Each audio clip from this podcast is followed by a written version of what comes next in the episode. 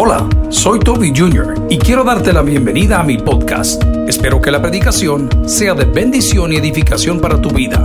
Comparte esta información con otros. Espero que disfrutes lo que Dios tiene para ti el día de hoy. Que Dios te bendiga. Abra su Biblia, por favor, en el Evangelio de Marcos y vamos al capítulo 2, porque hemos venido hablando en las semanas anteriores del ayuno. Y hace tres semanas dijimos que el ayuno no era una herramienta para manipulación de Dios, sino era una herramienta para encontrarnos con Dios. ¿Alguien dice amén esa palabra? Luego, la siguiente semana hablamos del el ayuno de Daniel y mencionamos que el ayuno de Daniel le ayudó a él a escuchar la voz de Dios. ¿Alguien recuerda lo que hablamos la semana pasada? Hoy les quiero hablar del el ayuno de David.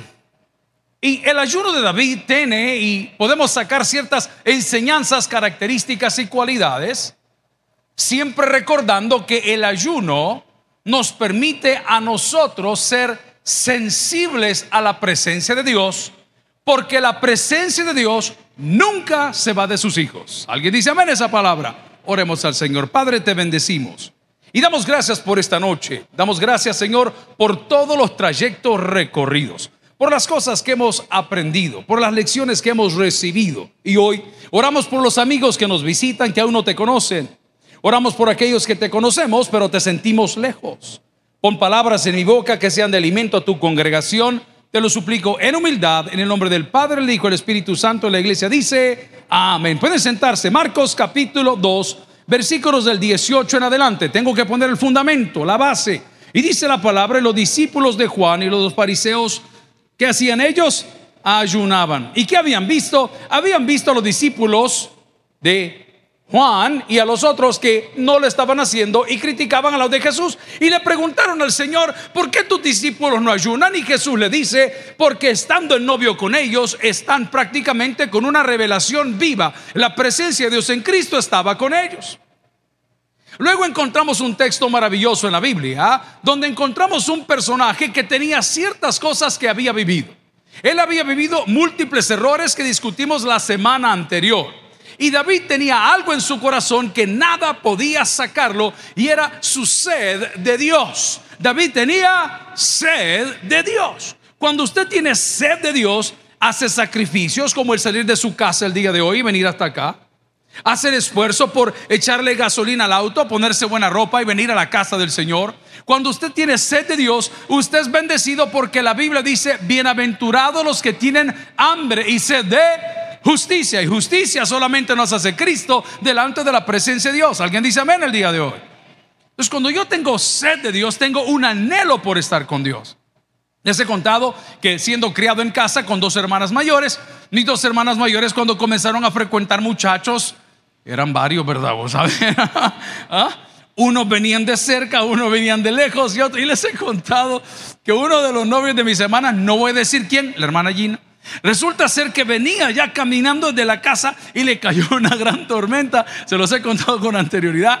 Y cuando este joven llegó en aquellas bicicletas que se llaman bicicletas carrera, ¿Cuántos se acuerdan de esas bicicletas? Que, que el timón era doblado, así como la vida de muchos, torcida. Amén. Así era la vida. Y, y, el tipo llegó a la casa en la bicicleta y llegó con todos los jeans, con todos los pantalones llenos de espuma, pero llenitos de espuma. Y yo le digo al amigo, ¿verdad? Hey, fulano, le digo, ¿y qué te pasó? Y la respuesta fue muy salvadoreña. Esta mi nana dijo, no le saque el jabón a los pantalones. Pero no se regresó. Se quedó enjabonado. Porque cuando uno ama, sacrifica. Amén. Pero cuando no ama siempre busca una excusa. No, no hay tiempo, no hay espacio, no hay momento, no está en la agenda, no encontré esto, no hice lo otro. Pero la palabra declara que hay un amor supremo de parte de Dios que se llama Cristo. Y por eso Cristo fue a la cruz del Calvario, por el amor que siente por ti, por el amor que sentirá por ti y por el amor que sintió por ti antes de la creación. Antes de la creación dice la palabra, Él te escogió y en esa escogitación, en ese evento maravilloso, vamos a pasar por procesos. Pero la pregunta es, ¿qué sucedió en el proceso de ayuno de David? Lo primero que sucedió en su vida, podemos decir, que aprendió las lecciones que Dios tenía para él. ¿Qué es lo que hizo David? Aprendió las lecciones. ¿Y cuál fue la primera lección? No hay nadie más grande que Dios. Cuán grande es tu amor. No hay nadie más grande que Dios. Cuando el hombre comienza a jugar como Dios y de Dios, las cosas se complican. Puede ser un nombre de una ciudad en algún lugar del oriente. Wuhan. ¿A qué le suena Wuhan? ¿Es la cuna del quién? Del que tenemos hoy, sí. El COVID ha existido por mucho tiempo. Pero el COVID-19 fue en Wuhan que comenzaron a jugar. Comenzaron a trastocar. Otros dicen que no, que esto había sido lo que haya sido. Cuando usted dice Wuhan, inmediatamente usted se transporta y dice, ahí comenzó este relajo. Si esto de ahí salió, entonces la gente está exigiendo una investigación y el médico que dijo, y mire cómo nos tienen al mundo entero con una endemia aunque estemos vacunados, tenemos que seguirnos cuidando. ¿Por qué? Porque cuando el hombre comienza a jugar de Dios, la cosa se complica. Dígalo conmigo. Cuando el hombre comienza a jugar de Dios, no con Dios, de Dios, la cosa se complica. David era una persona admirable, David era una persona intachable, todo el mundo amaba a David, pero David por dentro estaba destrozado. David había experimentado cierto dolor y ciertos problemas que no todos conocían. Los que vivían en el palacio con David sabían que comía, pero no sabían qué sentía en su corazón. Y lo que David tenía aquí dentro de su corazón era una buena dosis de soledad. Amigos y hermano, el Espíritu de Dios llena todo vacío. Todo vacío. Mira qué interesante. Estaba predicando en la PNC el día de ayer. Como uno va a todos lados, uno va a la PNC, después va al juzgado, después va a la cárcel. en ese orden. ¿eh? estaba predicando. Y mire, el ambiente estaba bien tenso. Y comenzamos nosotros nuestra actividad por la mañana a la hora de llegar, a 8 de la mañana, 7 y 30 llegamos. Y, el ambiente estaba bien tenso. Y de repente los hermanos del grupo cristiano policial, el ministerio cristiano policial, ¿cuántos se acuerdan de ese grupo maravilloso que venía? Estaban ahí. Y comenzaron a cantar alabanzas. Y de las cuatro personas que habían, y nosotros que habíamos llegado como seis, ¿cuántos sumaban? ¿Cuatro y seis? 12, dice la hermana, como que docena de limones a dólar. ¿Ah? 6 y 4. Y cuando comenzaron a cantar, la cosa comenzó a cambiar. Y de repente comenzó a tocar la gente. Pasaba uno, pasaba otro, pasaba uno, pasaba otro, pasaba uno, pasaba otro. Terminamos como cuarenta y tantas personas sentadas ahí. ¿Sabes qué dice la Biblia? Donde está el Espíritu de Dios, y ahí hay. Ok, entonces la prisión que tienes acá adentro si es para el Señor deseo del corazón, lo que tienes en el corazón se acaba cuando invocas el Espíritu de Dios. Y David estaba ayunando porque había pasado por experiencias tan fuertes y no había estado acostumbrado a ser reconocido, tal vez no como rey, sino como un pecador, como alguien que había cometido cientos de errores. Y de repente esa soledad que él tenía en su corazón se comienza a llenar con esa presencia de Dios que él había sentido porque David predicaba y cantaba y escribía todo para la gloria del Señor, de tal forma que se cree que la mayoría de salmos fueron escritos con él. Y la mayoría de salmos los escribió en momentos extremadamente difíciles. Por eso te recuerdo el día de hoy que el ayuno de David te recuerda reconocer que no hay nadie por encima de Dios. Nosotros hacemos planes, hermano. Por eso le decía el pastor Jorge a la hora de orar con la congregación y agradecer las oraciones, las, todo, agradecerlo. El hombre propone, pero Dios dispone. Aquí viene la buena noticia. Lo que Dios tiene para ti es superior a lo que tú habías pensado. Se lo estoy diciendo con claridad. Tú has pensado hacer esto, tú has pensado hacer lo otro. Mi recomendación el día de hoy, basado en el ayuno de David, es que le consultes a Dios cuál es el camino que quieres recorrer. Yo ponía un pensamiento en redes sociales y decía, el problema no es el destino, el problema es la ruta que hemos escogido. El problema no es el destino, el problema es la ruta. Lo queremos conquistar por la violencia, lo queremos conquistar por la suavidad, lo queremos conquistar por mi capacidad. Conquistémoslo a través del poder de Dios en nosotros. ¿Y cómo se llama el Espíritu? El Espíritu Santo. David tenía ese vacío, David sentía esa soledad y en su ayuno aprendió a tener comunión con Dios, cosa que tenía ratos de no sentir, porque, lo dice la Biblia, porque Dios no habita donde hay, no se oye. Dios no habita donde hay pan dulce. Dios no habita donde hay. Ok, entonces una persona que deliberadamente vive, que hace lo que le ronca el mango, que insulta a quien quiere, que pasa por encima de todos y después, Señor, haz tu voluntad. Dios no habita donde hay pecado. El ayuno de David sensibilizó de tal manera que David pudo sentir la presencia de Dios. Y cuando usted siente la presencia de Dios, lo primero que va a percibir es un deseo de arrepentimiento. Esa es una evidencia que Cristo está en tu corazón. Aunque no hayas cometido el error. Pide la disculpa por el bien de todos, por el bien del Señor, por el bien de su... No te preocupes, pero si usted es de las personas endurecidas y dice, a mí nadie, ay hermanito lindo, usted está corriendo un gran riesgo, usted está caminando lejos de Dios y los que caminan lejos de Dios siempre se pierden, hermano. ¿Cuántos se acuerdan de un cantante que se llamaba Elvis Presley? No tenga pena, levante la mano, quiero ver la estadística de defunciones de este año. Ya nadie conoce a Elvis Presley. Pero este señor, al igual que muchas cantantes actuales, comenzaron cantando en una iglesia. Voy a cambiar de materia porque veo que ustedes son muy jóvenes. A ver. ¿Cuántos se acuerdan de Justin Bieber? Sí. ¿ah? ¿Cuántos se acuerdan aquí de este sector? ¿Se acuerdan de Justin Bieber? La hermana así no sabe ni quién es Bieber. ¿Quién? Vos? ¿Viver dónde? ¿A dónde vive él? Pues este joven es canadiense, nacido en Canadá, comenzó a cantar también en una iglesia y se apartó un montón de tiempo. ¿Y cómo le fue? Terrible. Le fue terrible. Hasta que de repente el Espíritu de Dios llegó a su vida. Y a través de pastores que están de moda. Está bien, no hay problema. Si lo que liberta es el Evangelio, no es el pastor. El joven comenzó a enderezar sus pasos y comenzó a cambiar sus prioridades. Y comenzó a sentir lo que no sentía, porque un artista para poder sentirse bien necesita los aplausos. Un hombre cristiano para sentirse bien, todo lo que necesita es a Cristo. Aunque tu madre y tu padre te dejaren con todo, Jehová tu Dios te recogerá. Escucha lo que te estoy diciendo. No es tu billetera, no es tu posición, no es tu físico, no es tu fuerza, no es tu capacidad. Es Dios a través de ti. Cuando tú tienes eso, lo decimos los cristianos, el que tiene a Cristo lo tiene todo. David tenía ese vacío porque él ya conocía la presencia del Señor. Él ya había estado en la presencia del Señor. Él le cantaba alabanzas, le componía salmos, lo hacía mientras cuidaba las ovejas, lo hacía mientras estaba también con sus hermanos, lo hacía cuando estuvo en el tiempo, en el tiempo de sus batallas, lo hacía cuando estaba también allá en su castillo, en el lugar donde habitaba, pero hubo algo que rompió esa comunión. Y cuando la comunión se rompe, nosotros nos debilitamos. ¿Hay hombres en la casa de Dios? Esto es algo que nos va a servir para toda la vida.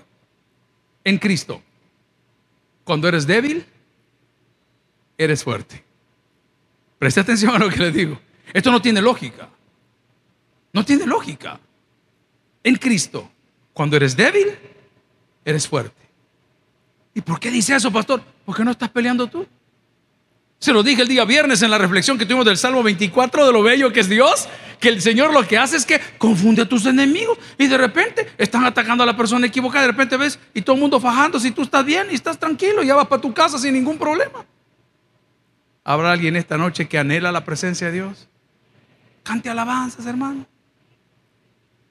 Yo sé que esto es una broma ya trillada en El Salvador, pero cuando usted está oyendo cualquier tipo de música, tú, mi complemento, mi media naranja, ¿ah? no sé cómo es la bicha, pero una vez tiembla, ¿ah? ¿qué suena en nuestras colonias y barrios?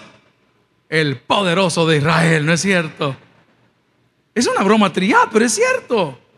Pareciera que esperamos hasta que las cosas se complican. David a través del ayuno que hizo, a través de esa interpelación, a través de ese momento de intimidad con Dios, le decía, Señor, lo primero que quieres es humillar mi corazón. Yo, yo no soy el rey David, soy un pecador como cualquier otro. Lo segundo que quiero volver a tener, Señor, es sentir tu presencia. Encuentro libertad,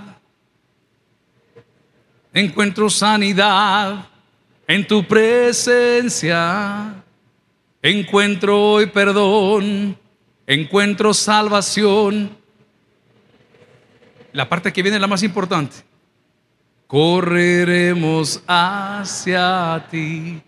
El cielo, el cielo está aquí. Y el coro que dice, amamos tu presencia, oh Dios. Quiero que se ubique en el Nuevo Testamento cuando algunos de los seguidores de Jesús estaban privados de libertad. Y en esa angustia que también sintió David, que no sentía la cercanía con Dios por las circunstancias que estaban ahí sucediendo, comenzaron a cantar alabanzas. Y dice la palabra que de repente las puertas se abrieron, las cadenas se reventaron y las paredes se derrumbaron. No porque el hombre tenía fuerza, no, es porque el amor de Dios es mucho más poderoso que lo que la gente o tú puedas tener en tu corazón. Amigo y hermano, te invito, acércate a Dios. En el ayuno de Daniel era para escuchar su voz. En el ayuno de David era para reconocer ciertas cosas que ya no sucedían en su vida. Ya no tenía paz. Ya no tenía el respaldo de Dios. Vaya conmigo en la Biblia y busque Isaías capítulo 57, versículo 17. Usted recuerda que cuando Jesús entró a la sinagoga y tomó los rollos de la ley, leyó una porción de Isaías que decía, el Espíritu de Jehová está sobre mí.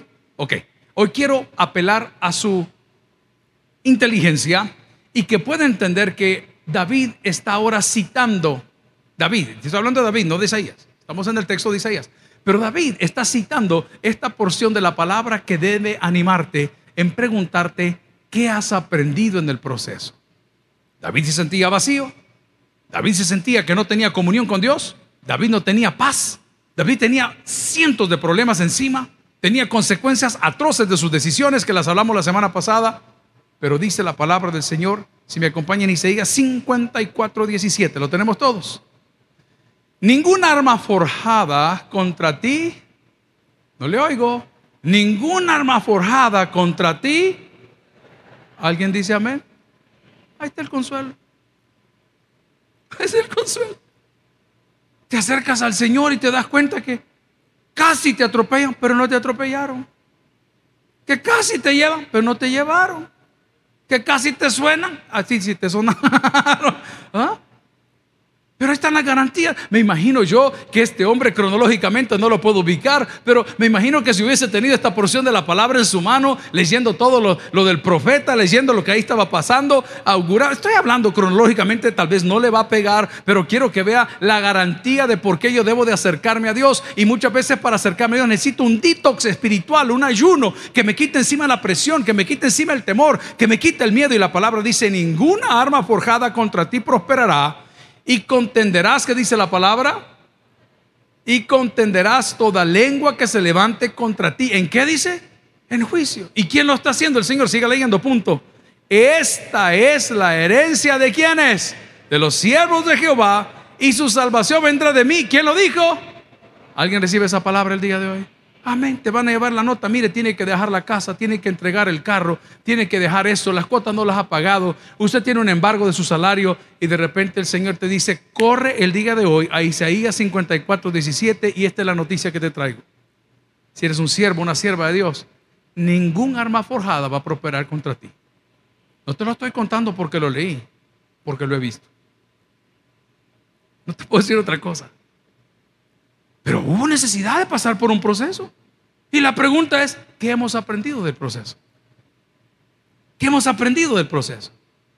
Pero venía con el equipo de trabajo para dar las gracias hoy, ayer, antes del ayer y todos los días que nos vemos. Él decía, amigos, hermanos, por favor, haga una analogía antes de la pandemia y después de la pandemia. ¿Qué cosas dejó de hacer? ¿Qué cosas hacía? ¿Qué cosas ya no hace? Y si usted está en medio de este proceso, pues dígame cuáles son las cosas que ha aprendido. Pero si no ha cambiado nada, es necesario que hoy te acerques al Señor. Porque la Biblia dice, buscad a Dios mientras pueda ser hallado. ¿Cuáles son las armas del enemigo? Analicémoslas. La primera, la crítica. Es el arma favorita. Su pasado, su arma favorita. Su presente, su, su arma favorita. Su manera de vestir, su arma favorita. Y el enemigo nos confronta y nos quiere humillar y nos quiere poner, amigo y hermano, te puedes sacudir, pero un hijo de Dios nadie lo toca. Tenle paciencia. Aprendamos del ayuno de David. El rey David estaba pagando, como lo mencioné la semana anterior, el precio por no haber ido a la guerra, el precio por ser un hombre sangriento, el precio por haber tenido un hijo fuera del matrimonio, el precio de haberle dado muerte a su amigo, pero él no, anhelaba nada, él no quería la buena fama, él quería la presencia de Dios sobre su vida. Porque donde está la presencia de Dios, ahí hay bendición y hay libertad. La palabra dice, si me acompaña una vez más, por favor, en ese texto maravilloso de Isaías 54, versículo 17, ningún arma forjada contra ti prosperará. ¿Alguien dice amén? ¿Alguien se lo quiere llevar en la bolsa el día de hoy, por favor? Y condenarás toda lengua que se levante contra ti en juicio. Esta es la herencia. ¿De quiénes? De los siervos de Jehová, coma. Y mire qué garantía más linda. Y su salvación de mí vendrá dijo Jehová. Entonces, pastor, si estoy atravesando la soledad de David, si estoy atravesando la depresión de David, dígame qué debo de hacer. Vaya conmigo a Hebreos capítulo 12, versículo 1. Hebreos capítulo 12, versículo 1. Dice la palabra del Señor, si me acompaña, por favor. Hebreos capítulo 12, versículo 1. Si usted ya llegó, si no, vea la pantalla, por favor.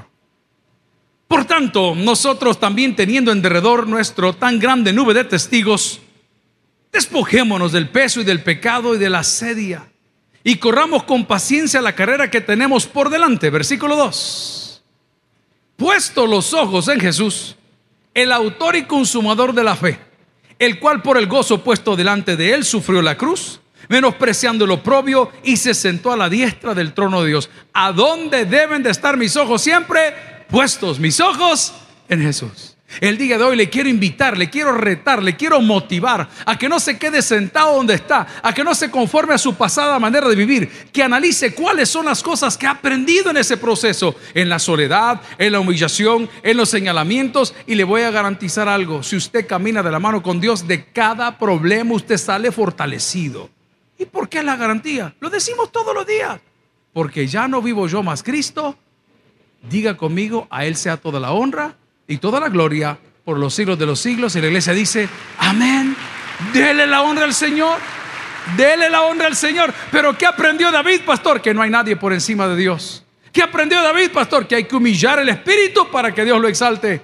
¿Qué aprendió David, pastor? Aprendió a esperar en Dios porque Dios cumple sus promesas. Caminando por aquí, por allá, en todos los eventos que hemos tenido, hay mucha gente que camina sin esperanza. Hay mucha gente que camina sin esperanza. Hay un sermón que se lo quiero recomendar para el día de mañana a las 6 de la tarde, se llama Distractores de la Fe. Y muchos de nosotros estamos caminando sin esperanza porque creemos que no tenemos dinero en el banco. Pastor, estoy en la edad de retiro, me van a dar una pensión, pues quizás que no me va a alcanzar. La pensión promedio en El Salvador anda desde 120 dólares a 252, con suerte, con suerte. Usted ha trabajado treinta y tantos años. Y tengo algo de Dios que decirte el día de hoy. Dios jamás ha necesitado dinero para alimentar a su pueblo. Allá en el desierto, cuando andaba caminando, gloria al Señor, fíjese cómo eran las cosas. No había dónde sembrar, no había dónde cultivar, no había ni qué comer y de repente el pueblo dijo, Señor, tenemos hambre y Dios abrió los cielos y literalmente descendió pan de los cielos a la puerta de la casa de los justos. Y dice la tradición judía, tradición, no la Biblia, que el que se portaba bien, el maná le caía a los pies. Pero el que se portaba mal, tenía que salir a buscar el maná donde estaba. Es por eso que tal vez el ayuno de David ese ayuno que andaba buscando humillar el espíritu, ese ayuno que estaba buscando reconocer que no hay nadie por encima de Dios, sea el ayuno que tú necesitas. Otros andamos queriendo pues buscar otro tipo de cosa, una respuesta en el Señor. Y le decía a mis compañeros, Dios siempre habla. ¿Sabes qué te va a decir el día de hoy, como me lo está diciendo a mí? Las promesas que se escribieron para nosotros se cumplirán cada una de ellas. ¿Qué tengo que hacer? Buscar la presencia del Señor. No me lo busque por otro lado. No te distraigas de la fe porque no tienes la plata. Dios hará un milagro, Dios hará una maravilla. Si no va a ser tu alimento, va a ser tu carro. Si no va a ser tu carro, va a ser tu universidad. Si no es tu universidad, será tu salud. Si no es tu salud, será tu salvación. Pero los hijos de Dios que caminan derecho hacia nuestro pastor, siempre son bendecidos. Vaya conmigo en la Biblia y busque el Evangelio de Lucas. Lucas capítulo 12, versículo 57 en adelante. El ayuno de David nos enseña que no hay nadie por encima de Dios. Nos enseña que ese vacío que él sentía lo podía comenzar a llenar con su cercanía para con el Padre. Nos enseña el día de hoy que podemos esperar y confiar en las promesas de Dios. Y Lucas capítulo 12, versículos 57 al en adelante, nos dice cómo nosotros podemos hacerlo. ¿Qué dice la parte de arriba? El, el subtítulo del capítulo 12 de Lucas, ¿qué dice? Arréglate. Ok. ¿Qué me condena a mí delante de Dios? Mi pecado. Entonces por eso no tengo paz. Porque Jesucristo es nuestra paz. Pero cuando yo no me arreglo con Dios, entonces ando por dentro algo que no sé cómo explicar. Siento inquietud, siento remordimiento, siento temor, siento miedo. Pero la palabra del Señor me dice cómo puedo aplicar bien el ayuno de David. Y dice la palabra, si lo lee conmigo, en el versículo 58, el 57. ¿Por qué juzgáis por vosotros mismos lo que es justo? Cuando vayas al magistrado con tu adversario, procuren el camino que dice. Procuren el camino que dice la palabra. Ok. Entonces, ¿para qué? No me vaya a ir mal, dice la palabra en el siguiente versículo 58. Cuando vayas al magistrado con el adversario, procuren el camino, arreglarte con él. No sea que te arrastre el juez y el juez te entregue al alguacil y el alguacil te mete en la cárcel. Te digo que no saldrás de ahí hasta que hayas pagado aún la última blanca. Blanca era una moneda, no es blanca la de la colonia, la señora Chambros. No, esta es una moneda, como un dracma. Ok, entonces para poderme quitar todo lo que David sentía, ¿qué debo de hacer yo? Tener paz para con Dios por medio de nuestro Señor Jesucristo. Pero si sigues con el trip de rebeldía, en el viaje de rebeldía, yo no necesito a nadie, yo puedo salir adelante solo. Y el Señor dice, hombre, recuerda esas palabras tan sabias que nos enseñó un predicador de Costa Rica que decía, Jesús y yo somos mayoría. El ayuno de David borró de su corazón lo que sentía, llenó su corazón de la presencia de Dios que él conocía, le volvió a dar seguridad y sobre todas las cosas, el ayuno de David le dio comunión. ¿Qué le dio? Comunión. Y tener comunión con Dios es una garantía de bendición para cada uno de nosotros. Entonces aterricemos la noche de hoy. Pastor, hemos hablado del ayuno, hemos hablado del ayuno de Daniel, por eso hemos hablado del ayuno. ¿En qué me beneficia a mí? Que el día que tú comiences a preguntarte qué aprendí en el proceso, vas a saber realmente las cosas que tú necesitas. Si hasta el día de hoy, después de un proceso, no hemos aprendido nada, una recomendación quiero darle. Nos es necesario a todos nacer de nuevo. Esta noche le digo, el que tiene oídos para oír que oiga, vamos a orar al Señor. Gloria a Cristo. Gracias por haber escuchado el podcast de hoy.